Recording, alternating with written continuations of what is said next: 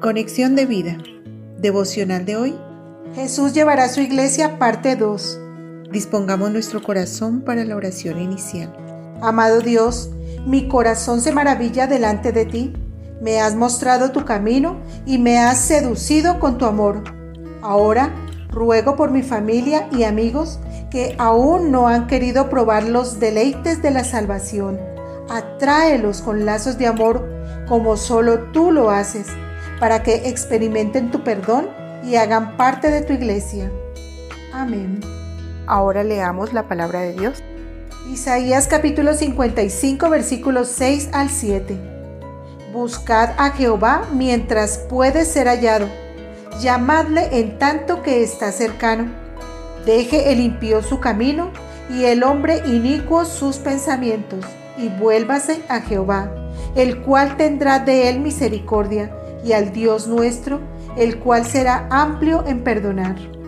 La reflexión de hoy nos dice, aún estamos a tiempo de seguir a Jesucristo, pues el arrebatamiento de la iglesia sucederá, está cerca de ocurrir, y la iglesia se irá con su Santo Espíritu. Esto es la antesala a la segunda venida de Jesucristo. Y el periodo que sigue es la gran tribulación, como lo dice en Mateo 24, 21, porque habrá una gran tribulación como no la ha habido desde el principio del mundo hasta ahora, ni la habrá. La tribulación es un tiempo de ira, destrucción y muerte, pero la iglesia, la esposa del Cordero, no pasará por eso. En Primera de Tesalonicenses 5 del 9 al 10 dice, porque no nos ha puesto Dios para ira, sino para alcanzar salvación por medio de nuestro Señor Jesucristo, quien murió por nosotros, para que ya sea que velemos o que durmamos, vivamos juntamente con Él.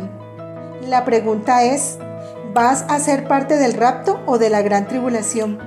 Bueno, tú dirás, ya tengo el tiquete para el rapto, pero pregúntate por tus hijos, esposo, esposa, hermanos, amigos. ¿Creen y siguen al Señor Jesucristo? ¿Doblegan su vida delante de Él? El rapto sucederá en un abrir y cerrar de ojos.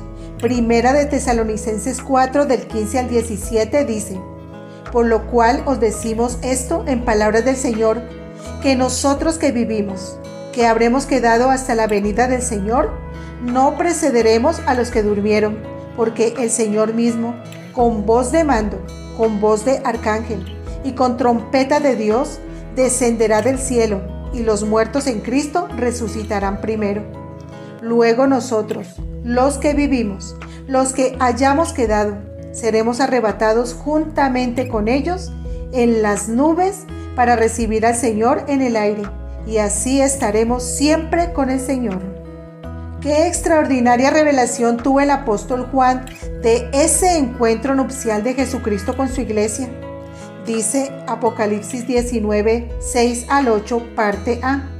Y oí como la voz de una gran multitud, como el estruendo de muchas aguas, y como la voz de grandes truenos, que decía, Aleluya, porque el Señor nuestro Dios Todopoderoso reina. Gocémonos y alegrémonos y démosle gloria, porque han llegado las bodas del Cordero, y su esposa se ha preparado, y a ella se le ha concedido que se vista de lino fino, limpio y resplandeciente. Ahora nos corresponde prepararnos para esa ceremonia, ataviarnos con lino fino, limpio y resplandeciente. Hermano, Jesucristo quiere hacer parte de tu vida alpérgalo en tu corazón y confía en Él. Él te perdona todos tus pecados y te da vida eterna. Este es el tiempo oportuno para arrepentirse y buscar su rostro. Recuerda que Jesús dijo, vengo pronto. Apocalipsis 3, 11, parte A. Visítanos en www.conexiondevida.org. Descarga nuestras aplicaciones móviles y síguenos en nuestras redes sociales.